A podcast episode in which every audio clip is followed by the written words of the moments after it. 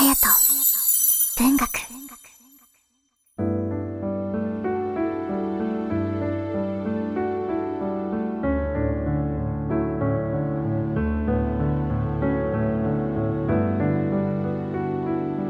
皆さんいかがお過ごしでしょうか？7月24日月曜日の夜です。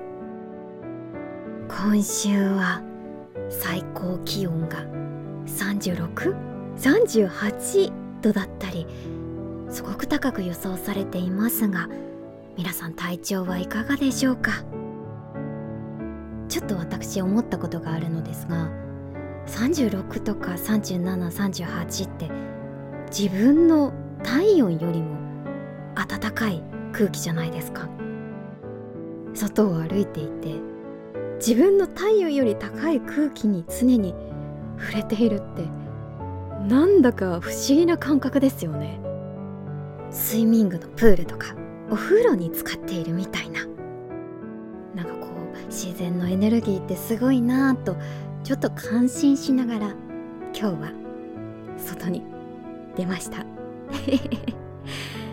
その自然のエネルギーと共に過ごすために皆さんしっかり食べてしっかり休んで体調管理お気をつけください。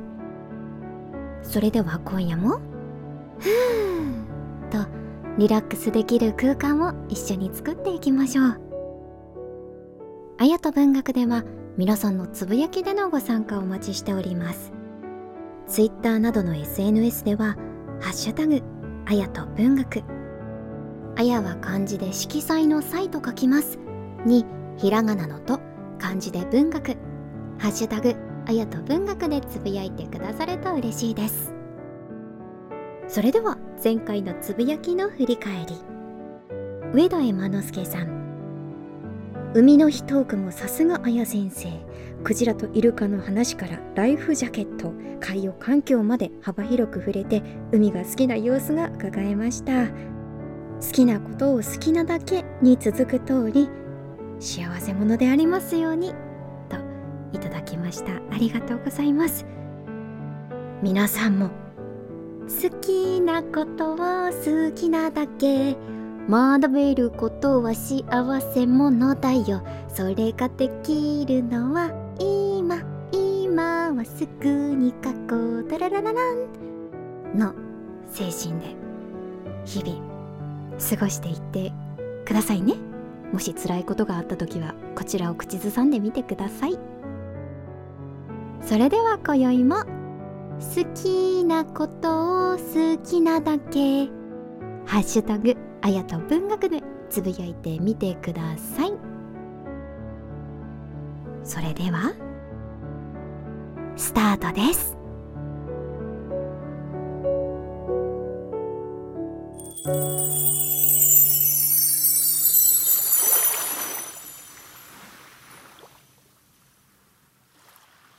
レモン。梶井元次郎。得体の知らない不吉な塊が私の心を始終押さえつけていた。焦燥と言おうか嫌悪と言おうか。酒を飲んだ後に二日酔いがあるように酒を毎日飲んでいると二日酔いに相当した時期がやってくる。それが来たのだ。これはちょっといけなかった。結果した配線カタルや神経衰弱がいけないのではない。また背を焼くような借金などがいけないのではない。いけないのはその不吉な塊だ。以前私を喜ばせたどんな美しい音楽もどんな美しい詩の一節も辛抱がならなくなった。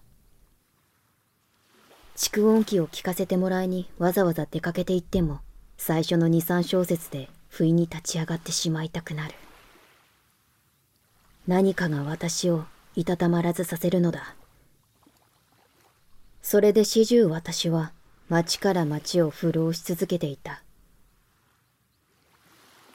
なぜだかその頃私はみすぼらしくて美しいものに強く引きつけられたのを覚えている。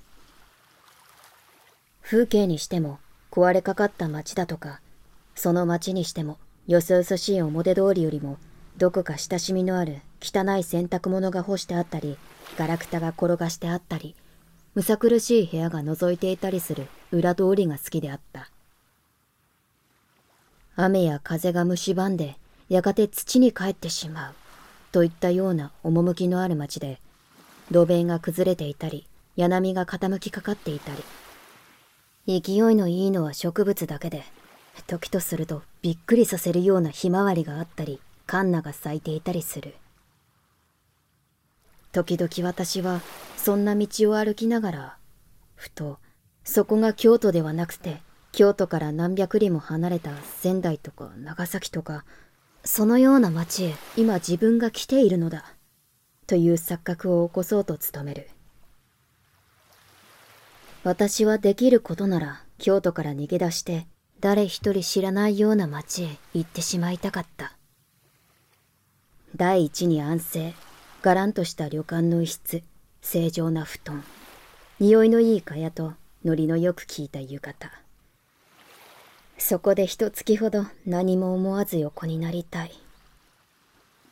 願わくは、ここがいつの間にかその町になっているのだったら。錯覚がようやく成功し始めると私はそれからそれへ想像の絵の具を塗りつけてゆく。何のことはない。私の錯覚と壊れかかった町との二重写しである。そして私は、その中に、現実の私自身を見失うのを楽しんだ。私はまた、あの花火というやつが好きになった。花火そのものは第二弾として、あの安っぽい絵の具で赤や紫や木や青や様々な縞模様を持った花火の束、中山寺の星下り、花合戦枯れすすき。それからネズミ花火というのは一つずつ輪になっていて箱に詰めてある。そんなものが変に私の心をそそった。それからまたビードロという色ガラスで鯛や花を打ち出してあるおはじきが好きになったし、南京玉が好きになった。またそれを舐めてみるのが私にとって何とも言えない凶楽だったのだ。あのビードロの味ほどかすかな涼しい味があるものか。私は幼い時、よくそれを口に入れては父母に叱られたものだが、その幼児の甘い記憶が大きくなって落ちぶれた私によみがえってくるせいだろうか。まったく、あの味には、かすかな爽やかな、なんとなく、死火といったような味覚が漂ってくる。察しはつくだろうが、私にはまるで金がなかった。とはいえ、そんなものを見て、少しでも心の動きかけた時の私自身を慰めるためには贅沢ということが必要であった。二銭や三銭のものといって贅沢なもの。美しいものといって無気力な私の触覚にむしろこびてくるもの。そういったものが自然私を慰めるのだ。生活がまだ蝕まれていなかった以前、私の好きであったところは、例えば丸善であった。赤や木のオードコロンやオードキニン、洒落た切子細工や天下なロココ趣味の浮き模様を持った琥珀色や翡翠色の香水瓶、キセル、小刀、石鹸、タバコ。私はそんなものを見るのに小一時間も費やすことがあった。そして結局、一等いい鉛筆を一本買うくらいの贅沢をするのだった。しかしここも、もうその頃の私にとっては、重苦しい場所に過ぎなかった。書籍、学生、感情代。これらは皆、借金取りの亡霊のように私には見えるのだった。ある朝、その頃私は、こうの友達からオツの友達へ、というふうに、友達の下宿を転々として暮らしていたのだが、友達が学校へ出てしまった後の空虚な空気の中に、ぽつねんと一人取り残された。私はまたそこからさまよい出なければならなかった。何かが私を追い立てる。そして町から町へ、先に行ったような裏通りを歩いたり、駄菓子屋の前で立ち止まったり、乾物屋の干しエビや棒だらや湯葉を眺めたり、とうとう私は二条の方へ寺町を下がり、そこの果物屋で足を止めた。ここでちょっとその果物屋を紹介したいのだが、その果物屋は私の知っていた範囲で最も好きな店であった。そこは決して立派な店ではなかったのだが、果物や固有の美しさが最も露骨に感じられた。果物はかなり勾配の急な台の上に並べてあって、その台というのも古びた黒い漆塗りの板だったように思える。何か華やかな美しい音楽のアレグロの流れが見る人を石に化したというゴルゴンの鬼面。的なものを差し付けられて、あんな色彩やあんなボリュームに凝り固まったという風に果物は並んでいる。青物もやはり奥へ行けば行くほどうず高く積まれている。実際、あそこの人参葉の美しさなどは素晴らしかった。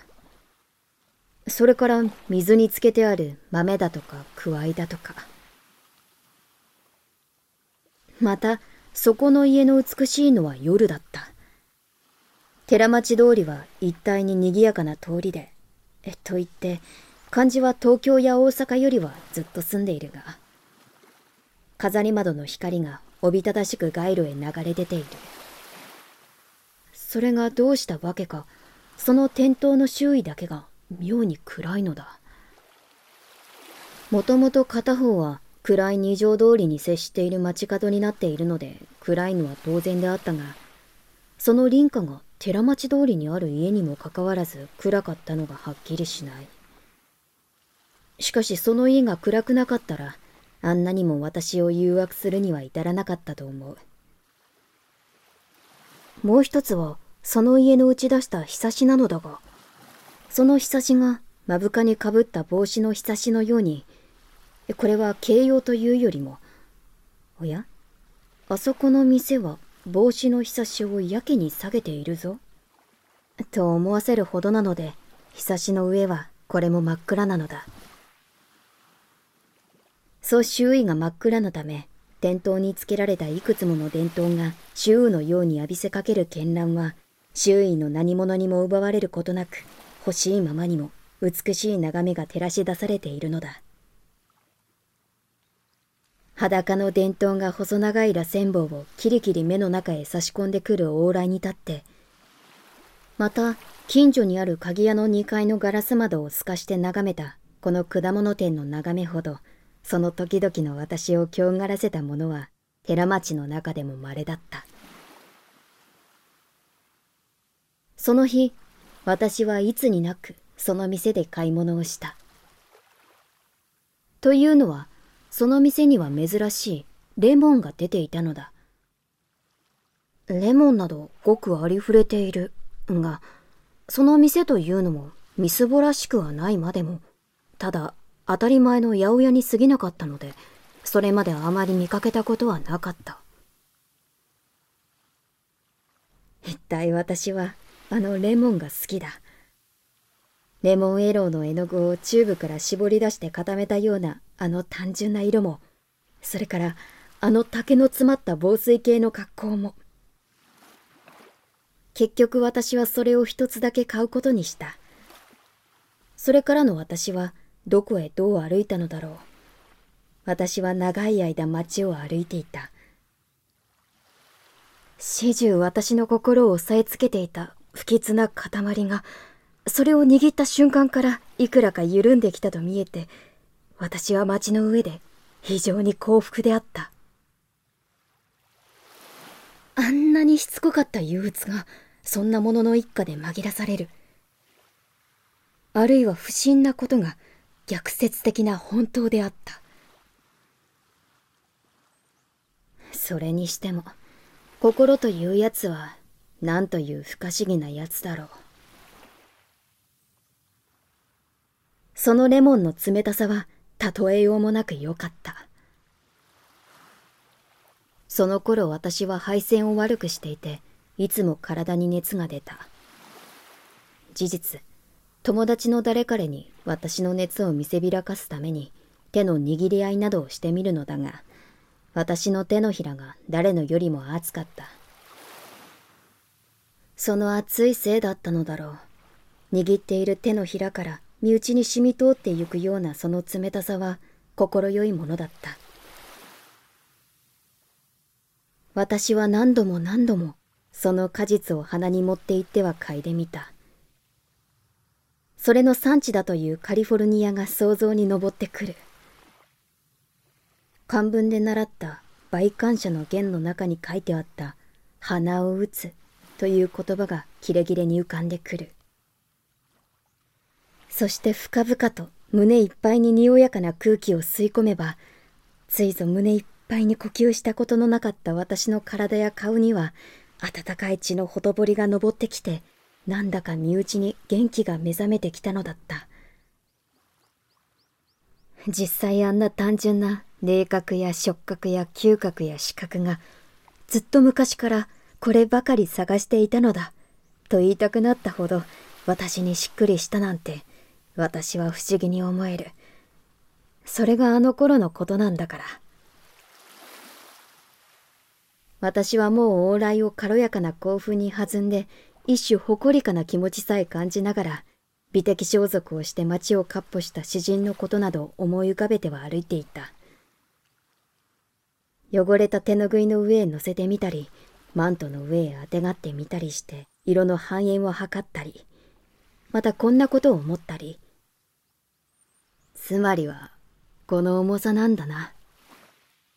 その重さこそ、常々私が尋ねあぐんでいたもので、疑いもなくこの重さは、すべての良いもの、すべての美しいものを重量に換算してきた重さである、とか、思い上がった開逆心からそんな馬鹿げたことを考えてみたり。何がさて、私は幸福だったのだ。どこをどう歩いたのだろう。私が最後に立ったのは、マルゼンの前だった。平常をあんなに避けていたマルゼンが、その時の私には、やすやすと入れるように思えた。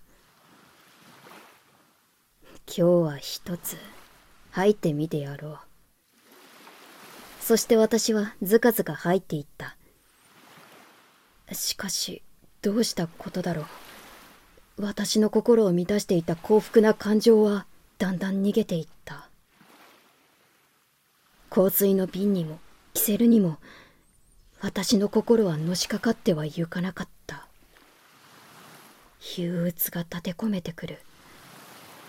私は歩き回った疲労が出てきたのだと思った。私は画本の棚の前へ行ってみた。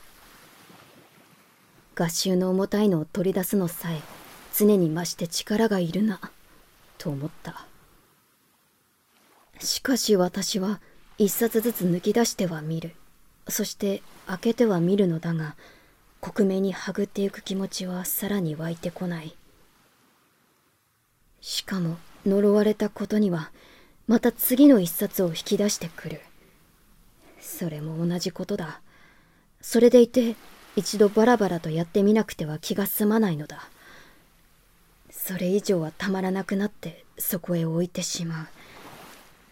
以前の位置へ戻すことさえできない。私は幾度もそれを繰り返した。とうとうおしまいには日頃から大好きだったアングルの橙色の重い本までなお一層の耐え難さのために置いてしまった。なんという呪われたことだ。手の筋肉に疲労が残っている。私は憂鬱になってしまって自分が抜いたまま積み重ねた本の群れを眺めていた。以前にはあんなに私を引きつけた画本がどうしたことだろう。一枚一枚に目をさらし終わって後。さてあまりに尋常な周囲を見回す時のあの変にそぐわない気持ちを私は以前には好んで味わっていたものであった。あそうだそうだ。その時私はたもとの中のレモンを思い出した。本の色彩をごちゃごちゃに積み上げて一度このレモンで試してみたら。そうだ。私にまた先ほどの軽やかな興奮が返ってきた。私は手当たり次第に積み上げまた慌ただしく潰しまた慌ただしく築き上げた。新しく引き抜いて付け加えたり取り去ったりした。奇怪な幻想的な城がその度に赤くなったり青くなったりした。やっとそれは出来上がった。そして軽く踊り上がる心を制しながらその城壁の頂に恐る恐るレモンを据え付けた。そしてそれは上出来だった。見渡すとそのレモンの色彩はガチャガチャした色の海鳥をひっそりと防水系の体の中へ吸収してしまってカーンとさえ返っていた。私は埃っぽい丸善の中の空気がそのレモンの周囲だけ変に緊張しているような気がした。私はしばらくそれを眺めていた。不意に第二のアイディアが起こった。その奇妙な企みはむしろ私をぎょっとさせた。それをそのままにしておいて私は何食わぬ顔をして外へ出る。私は変にくすぐったい気持ちがした。出て行こうかな。そうだ。出て行こう。そして私はスタスタ出て行った。変にくすぐったい気持ちが街の上の私を微笑ませた。マルゼンの棚へ黄金色に輝く恐ろしい爆弾を仕掛けてきた奇怪な圧巻が私で、もう10分後にはあのマルゼンが美術の棚を中心として大爆発をするのだったらどんなに面白いだろう。私はこの想像を熱心に追求したそうしたらあの気詰まりなマルゼンもこっぱみじんだろ。う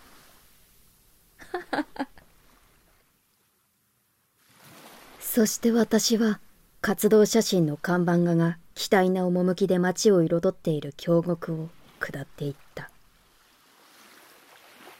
レモン。梶井元次郎。隼人。文学隼人文学。今宵は梶井元次郎作「レモン」を読ませていただきました。いかがだったでしょうか？個人的に大好きな作品ですので京都に行った際は必ずマルゼンによってスタンプをいろんなところに押して書いております。皆さんも京都を訪れた際は行ってみてはいかがでしょうか。それではハピレンな今を今を